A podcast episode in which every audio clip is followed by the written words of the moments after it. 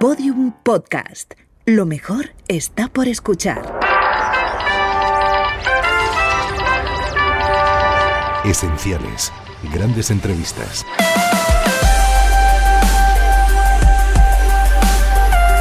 Entrevista al cineasta Juan Antonio Bardem, realizada por José Luis Pecker en su programa Gente Importante de la cadena Ser en el año 1974. Silencio, se rueda, claqueta. Gente importante, Juan Antonio Bardem, primera. Tú diriges, él dirige, ellos dirigen. Tú diriges Maite Comodore, él dirige cine y ellos dirigen la Sociedad Española de Radiodifusión. El programa de hoy cuenta con don Manuel Rodríguez Cano, director de programación de la SER, don Basilio Gasén, redactor jefe, don Carlos María Franco y don Emilio Lavarrieta. Maite, esta noche el rodaje lo inicias tú. ¿Qué ha cenado Juan Antonio Bardem, Maite? Bueno, él se ha hecho un menú estupendo. Se ha hecho una ensalada de, bueno, mejor dicho, ha pedido una ensalada de andivias eh, aderezada con manzana y nueces frescas, y con aceite, limón y un poquito de... Nada más, aceite y limón. Porque he dicho que de vinagre nada. Na- na- Por regla general, en el cine, las actrices comen poco, los galanes se cuidan y los directores disfrutan de la vida. ¿Estamos Bueno, de acuerdo? Debo decir que, que ha tomado un segundo plato que ha sido un bistec tartar. Y yo en el postre creo que se ha pasado. En ¿Ah, el postre sí, se ha salido. se ha pasado porque ha tomado una tarta de mil hojas y, un- y dos cafés solos. Bueno, y decía que los directores disfrutan de la vida. A juzgar por esa cena, disfruta Juan Antonio Bardem, ¿no? Yo creo que los directores disfrutan de la vida como más o menos todos humanos, ¿no? Lo que ocurre que, como yo siempre digo, que los intelectuales son los que más les gusta disfrutar en la mesa, por lo tanto, ser director de cine para mí es intelectual, pues sí saben disfrutar de la mesa. El cine es en muchos aspectos escaparate, vanidad y continencia. Sin embargo, me da la impresión de que tienen más libertad para beber que para comer. La gente de cine. Mira, yo conozco muchísima gente de cine, eh, no de cine de España, sino internacional, de todo, ¿no? Pero yo creo que es igual que los demás humanos. Se les ve como, desde fuera, como si fuesen gran mitos, pero eh, en España, yo personalmente, no lo sé, veo que beben muchísimo más los extranjeros que los españoles. En líneas generales, ¿cuál es la bebida favorita de las estrellas? Hombre, tendríamos que empezar a dar nombres, pero es curioso que a los actores norteamericanos lo que más les gusta es el tequila, que a mí me sorprende muchísimo ese. Toman muchísima tequila. Eh, ¿Cómo te sientes al lado de Juan Antonio Bardem? Pues francamente bien, es un hombre tan ameno que no le hace a uno esforzarse por buscar un tema de conversación. Él es un encanto y lo hace él divinamente. ¿Qué película suya te ha gustado más? Bueno, la película que a mí me, más me, me causó un impacto fue eh, La muerte de un ciclista. Después Los pianos mecánicos. Gracias, Maite. Juan Antonio, ¿no resulta casi heroico ser director de cine en España? Absolutamente. Eso me parece una, una, una gran pregunta. Bueno, mejor dicho, una gran afirmación que haces tú. Me parece que, aparte de las condiciones iniciales que dijo un viejo pedagogo soviético, Kuleshov, que decía que la primera virtud era la paciencia, y la segunda la paciencia, y la tercera la paciencia, y la cuarta buena salud, creo que en España hay que añadir una, que es que tener medios propios de fortuna para poder supervivir. ¿Cuántas películas has terminado? Eh, 15. ¿Con fatiguitas de muerte? Bueno, algunas sí, otras no. ¿Fatiguitas de muerte te refieres al problema económico? Exacto. Pues no, en general, porque las que tienen problema económico no se terminan. Pero fin, las otras todas han ido bastante bien. Ha habido alguna que ha habido problema y la película se ha terminado antes de lo previsto por la empresa, pero porque faltaban las perras, pero lo demás ha ido bastante correctamente. ¿Alguna vez has dicho que lo peor del cine es cuando te llega el momento de tener que buscar el dinero para esa idea que llevas entre manos? ¿Todavía no has podido independizarte para hacer el cine que te venga en gana? Bueno, es una pregunta muy complicada esa que tú dices. El cine que me venga en gana no se podrá hacer nunca, quiero decir, porque eh, es la lucha del, del hombre por su ideal, entonces siempre habrá un cierto tipo de limitaciones. O sea que esa pregunta que se me hace, ¿y usted si tuviese todo, qué haría? Pues no haría nada, me quedaría en mi casa. ¿entiendes? Pero en fin, una de las cosas fundamentales del, digamos, del artista, entre comillas, es encontrar siempre con unas limitaciones. Ahora bien, cuando estas limitaciones se refieren a su libertad de expresión, entonces me parece grave. Y esas son las máximas dificultades que uno tiene. Aparte, cuando digo libertad de expresión no me refiero solamente al aparato represivo de la administración, a través de la censura, sino al aparato represivo del mundo económico, en este caso es capitalista, en el cual uno se desenvuelve. Sí es cierto que encontrar dinero para hacer una película es cada vez más difícil cuando uno quiere hacer una película que tenga un sentido y que tenga una cierta ambición eh, como proyección internacional. Supongo que también para hacer películas eh, más baratas, al gusto más vulgar, habrá problemas, pero siempre serán más, pequeños.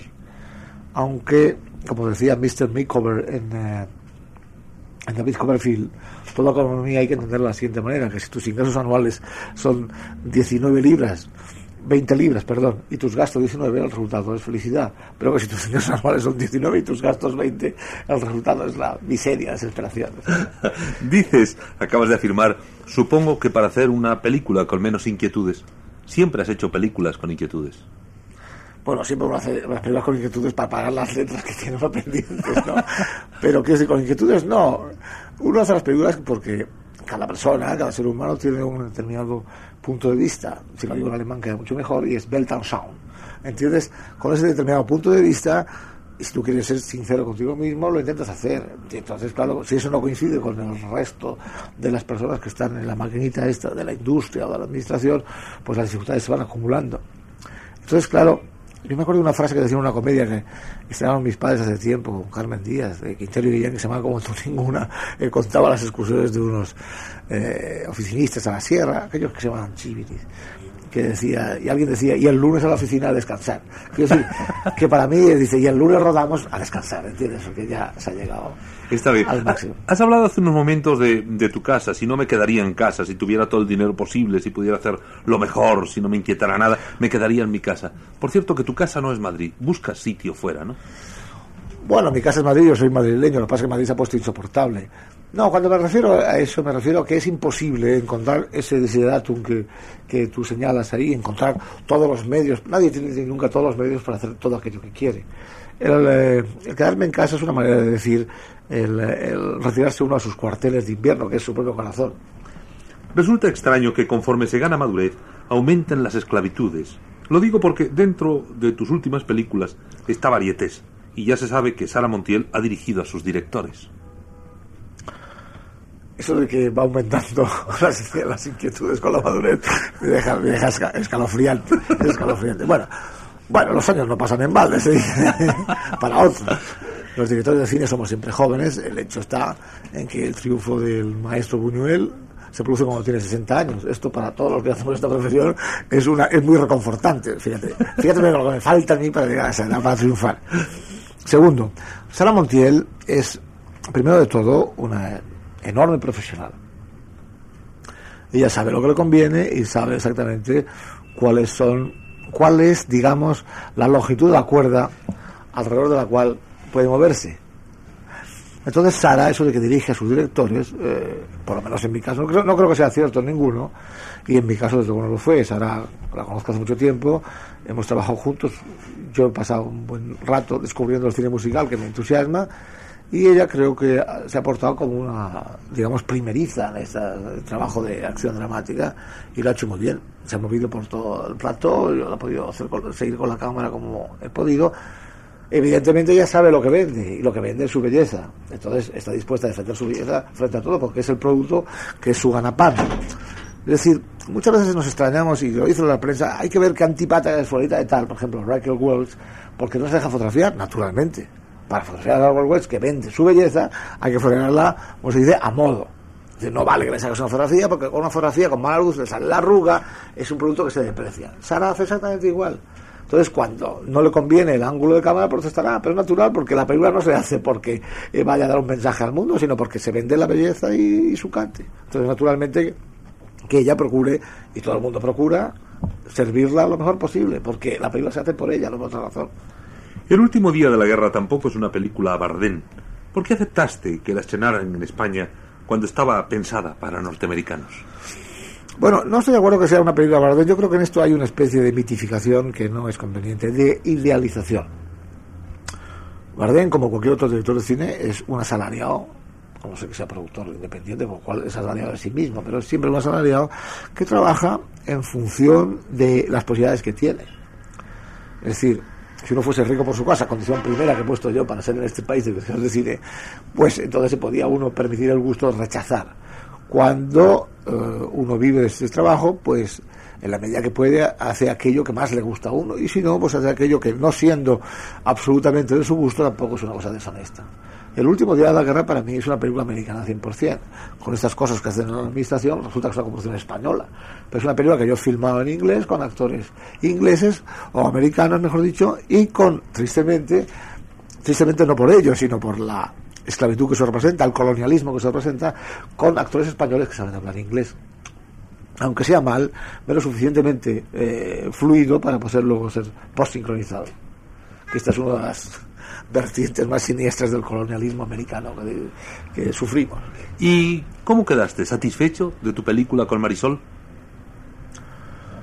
Pues yo, satisfecho sí, ciertamente. Creo que hice aquello que se me encargaba al darme ese, esa historia. Me parece que es una historia que yo acepté sobre todo porque había una escena que básicamente me gustaba, creía que podía hacerla bien, que era el asesinato de este del joven por las dos mujeres, veía ahí una serie de claves, de símbolos de mantis religiosa, de mujeres castradoras, etcétera. Especialmente lo que más, lo que he hecho con mejor eh, talante y mejor gusto y, y con más recreación y es lo que más ha molestado al público. Parece ser que la hemoglobina a nivel nacional molesta, la hemoglobina a nivel San Po parece perfecto.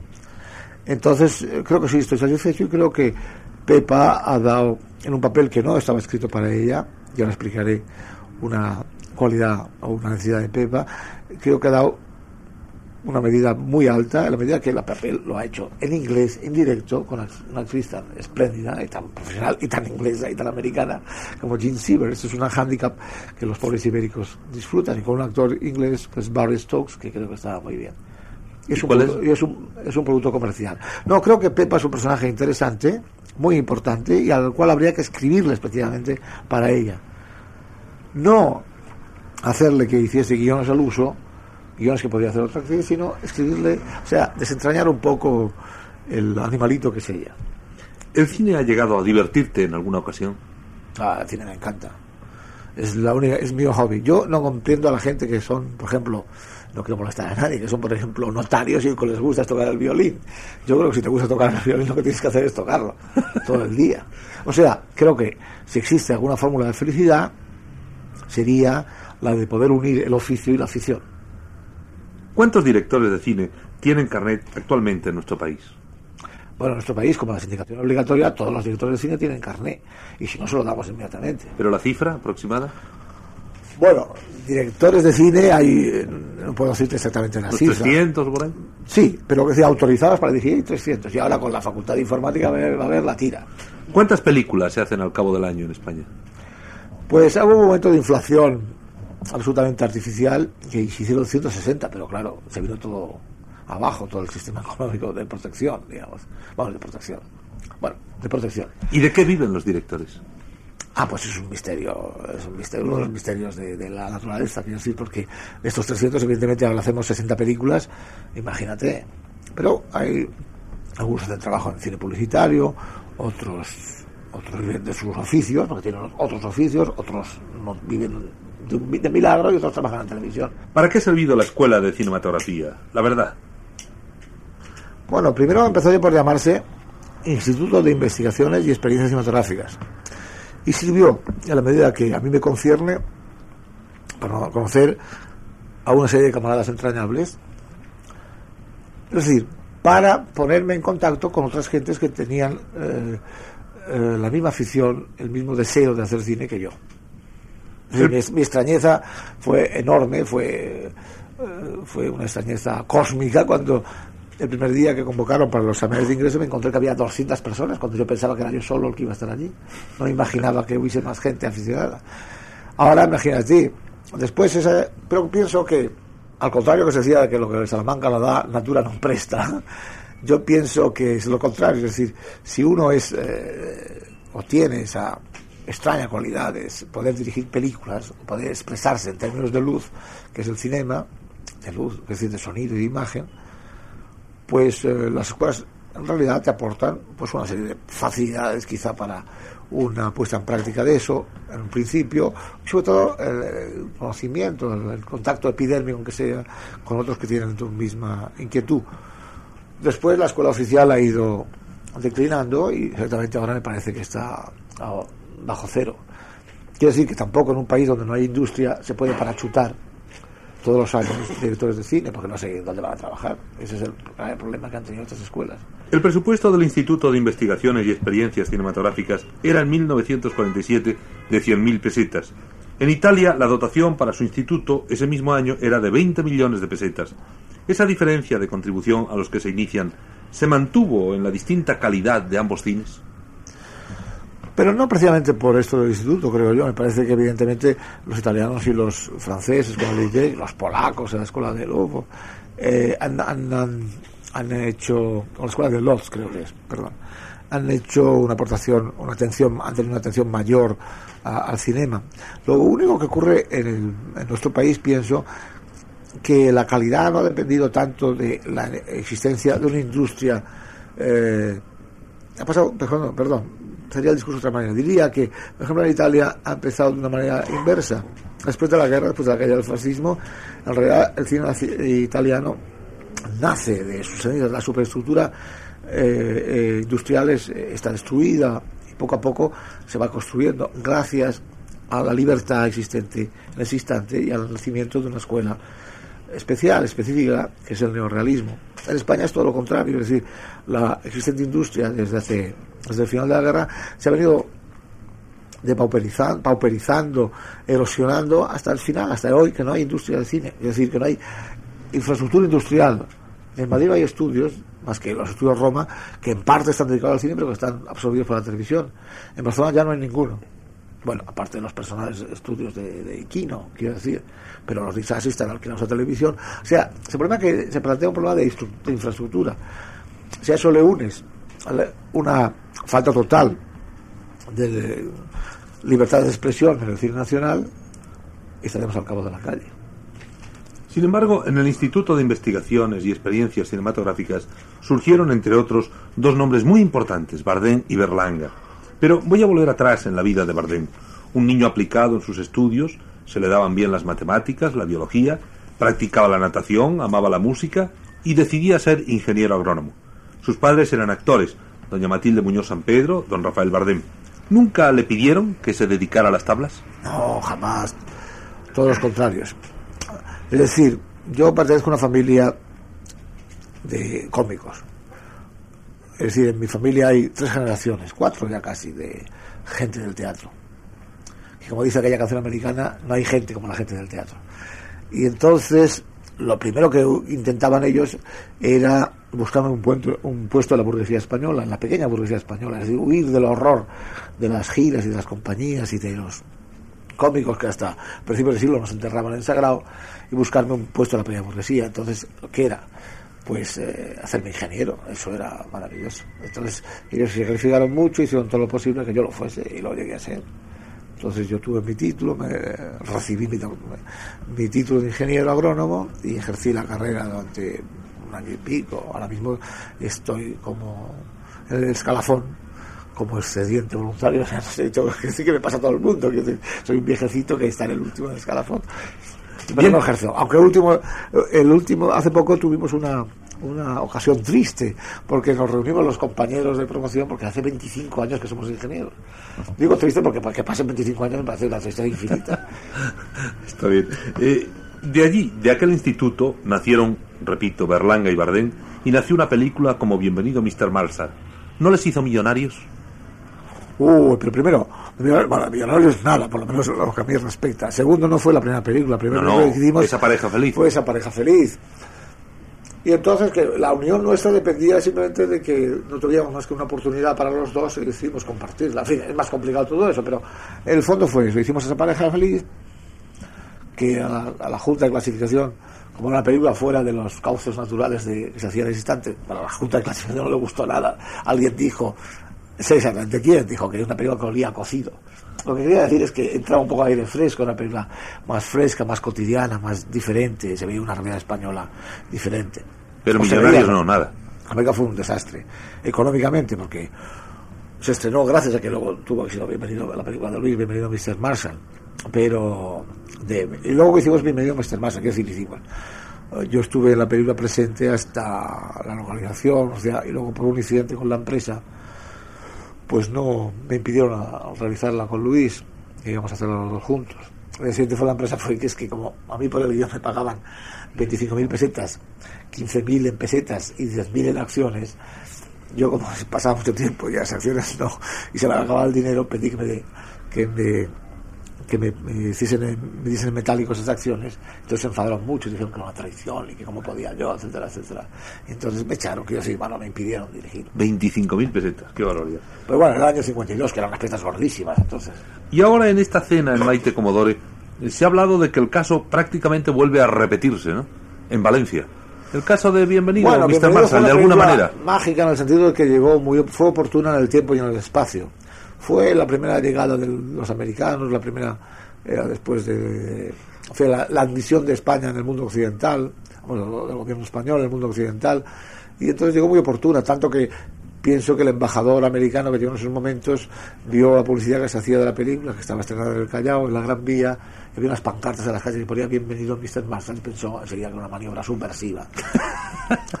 no lo era. Eh, luego intervino también en los Estados Unidos en el Festival de Cannes y siendo no pienso como otros que la flota que estaba allí, que era la sexta flota del Mediterráneo, estaba para medidas, sino, pero Edward G. Robinson, que en paz descanse, en tanto representante de los Estados Unidos, obligó, obligó, repito, obligó que se cortasen algunos planos de las películas, unos planos en que inocentemente se veía al final del folclore ese de la fiesta del pueblo como la bandera americana, vamos, un papelín que era la bandera americana, iba por un reguero hacia la alcantarilla, entonces eso me pareció y pues lo prohibieron y quizá alguna otra cosa más ¿no? Hasta. Edward G. Robinson era amigo de la. Inquisición. ¿no? Sí, sí, sí, sí, sí, sí. En ese instante, bueno, ya lo fue cuando el- cuando McCarthy la caza de brujas, o sea que no es de, extrañar. En 1955, la muerte de un ciclista. ¿Tuviste muchos problemas? Bueno, uno de ellos es que todo el mundo decís la muerte cuando es muerte de un ciclista. Perdón. Si es todo el mundo dentro. Problemas, eh, bueno, no, inicialmente no hubo más que la prohibieron. Estuvo prohibida durante un mes, pero no por razones, eh, no soy maliciosos, no, ni, por, una razón ideológica. Pienso que en ese momento se habían dado cuenta del contenido la película, sino por porque todavía entonces eh, esta cosa de la moral matrimonial en España se llama rajatabla.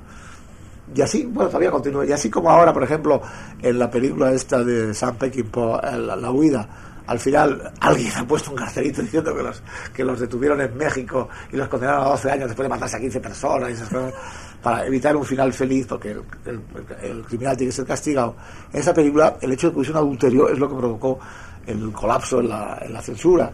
Y entonces me hicieron cambiar los diálogos que había al final entre Lucía y su amante, que era una mujer casada.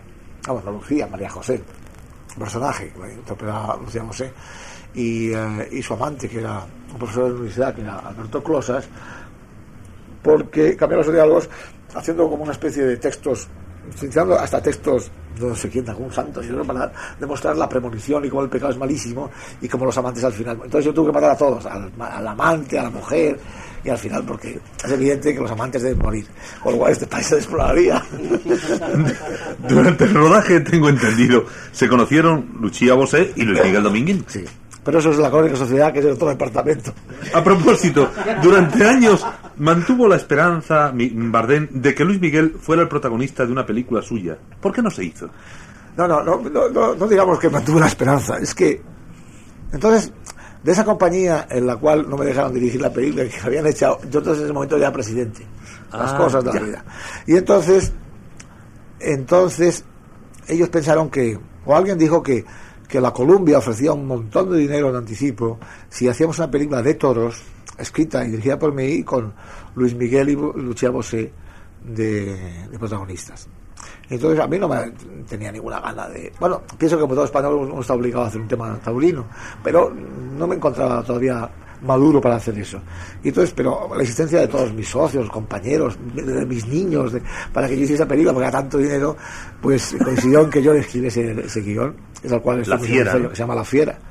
Y entonces me acuerdo que fletamos un avión y fuimos todos los Dominguín y Lucía y el director de la empresa que era Pepe Maeso y yo íbamos felicísimos íbamos a Colombia a París para firmar con Colombia pero cuando llegamos allí dijo pero yo no he hablado nunca nada de esto fue, un desastre hasta cómico entonces como la película se proyectada con unos niveles de producción muy altos luego no hubo manera de colocarla y ahí está.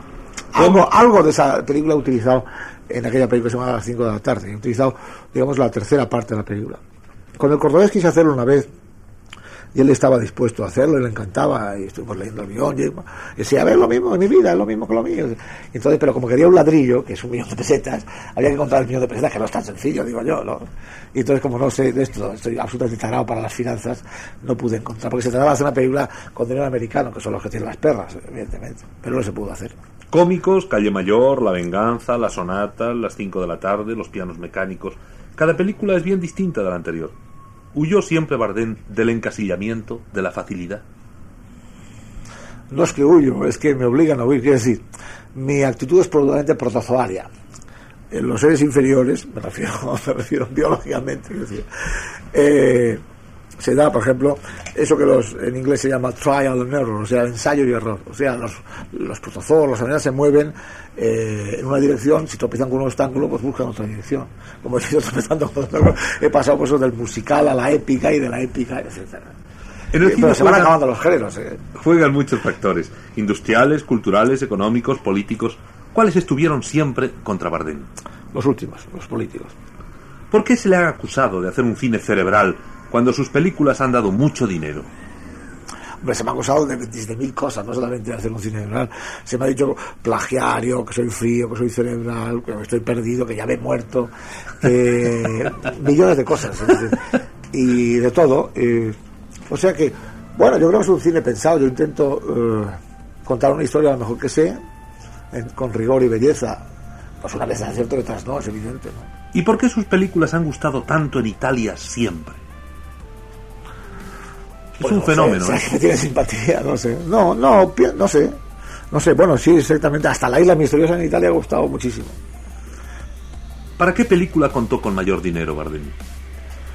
Pues debo decir sinceramente, bueno, todo es relativo, pero quiero decir que esa última que hice de, la corrupción de Chris Miller realmente era una producción eh, insólita dentro del panorama nacional, porque era una película española 100%, financiada españolamente, quiero decir, y es una cantidad de dinero realmente insólita en el panorama nacional. Síguenos en Twitter, arroba podiumpodcast y en facebook.com barra podiumpodcast.